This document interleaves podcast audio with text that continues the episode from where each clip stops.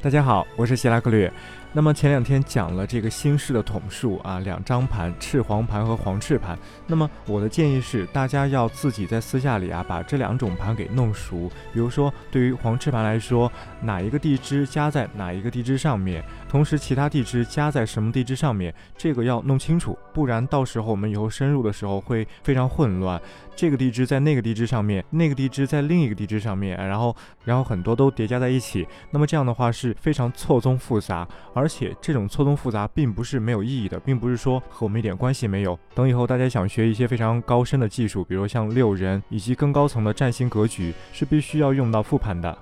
像昨天说的那个例子，月将寅加在时辰位上，那么在这个时候，上盘的辰加在下盘的什么地支上呢？这个最好在尽可能短的时间反映出来。不然到时候分析一个总体的格局非常容易混乱，而这一点也是各种各样的软件啊，占星软件也好，六人的软件也好，各种各样的排盘，他们所不能计算出来的。至少现在这些软件计算不出来。当然我自己也坚信这些东西在以后也算不出来。电脑人工智能很难去进行非常灵活的联想。而且这种联想并不是计算，而是对记忆中各种形象的统摄。虽然现在人工智能可以进行相似性的归纳，就是说啊，让它记住很多脸，然后找到这些脸的相似性，然后呢，再根据这个相似性去推断其他的相似。但是比较高阶的占卜技术和这种相似性还是很不一样。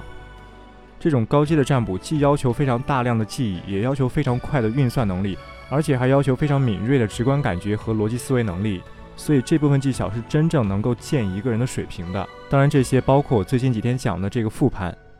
大家可以自己试一下，自己画一下，找同一个时间，确定这个时间的月将和这个时间的时辰，然后分别做出黄赤盘和赤黄盘两张盘，细细去思考这两张盘它们到底有什么不同，以及它们有没有相同的地方。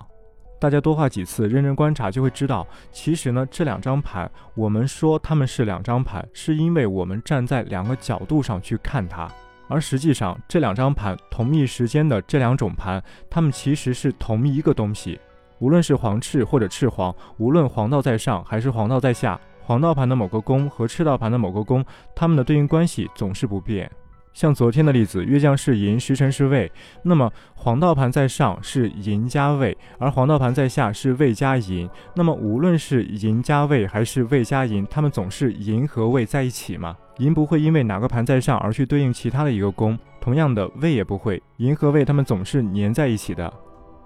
寅在未上面的时候，上盘的卯会在下盘的申上面。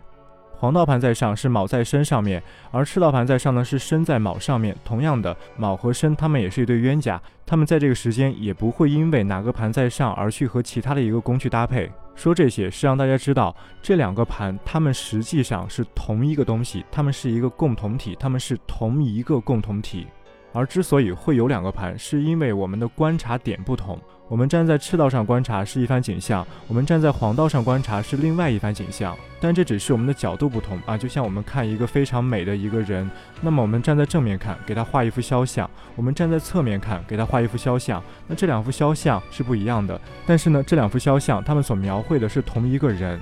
所以大家只要明白了这一点，那就不会去纠结到底是使用黄道还是使用赤道。因为这个问题本身就是不成立的，我们不可能说使用任一个道，而是我们的所有占卜技术，它都是两个道的综合，两个道的总结。就像我们的世界，我们不可能生活在一个只有黄道没有赤道的世界里，我们也不可能生活在一个只有赤道没有黄道的世界里。我们所生活的世界，或者说我们这个世界所赖以存在的天文基础，就是赤道和黄道的叠加。如果命运真的和天文相关，那这个命运也一定是和黄道盘、赤道盘的叠加这个整体相关，而不是单单和黄道有关，或者单单和赤道有关。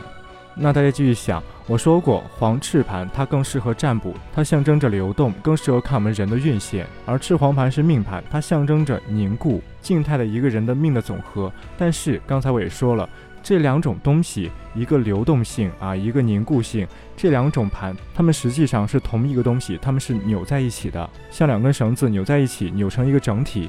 我们之所以要把这一个整体分成两个盘来说，是为了方便我们观察现在我们所想观察的那一方面，而并不是说这两个盘它们真的是两个盘啊，运线和命盘它们真的是割裂开的，它们真的各司其职，然后之间没有任何联系，并不是这样。真正的命运既包含运又包含命，它就是运和命这两根绳子扭在一起的那根更粗更壮的那个整体的绳子。所以偏执于任何一种盘都不可能全面的去把握命运，当然不可能百试百准，顶多七八成。但是要同时掌握两种盘，还要能把两种盘非常得心应手的分分合合，想分的时候分开看啊，想合的时候合起来看，这种境界是非常非常难以达到的。我们都需要踏实稳重又灵动的去学习。好，先讲到这儿，明天再见。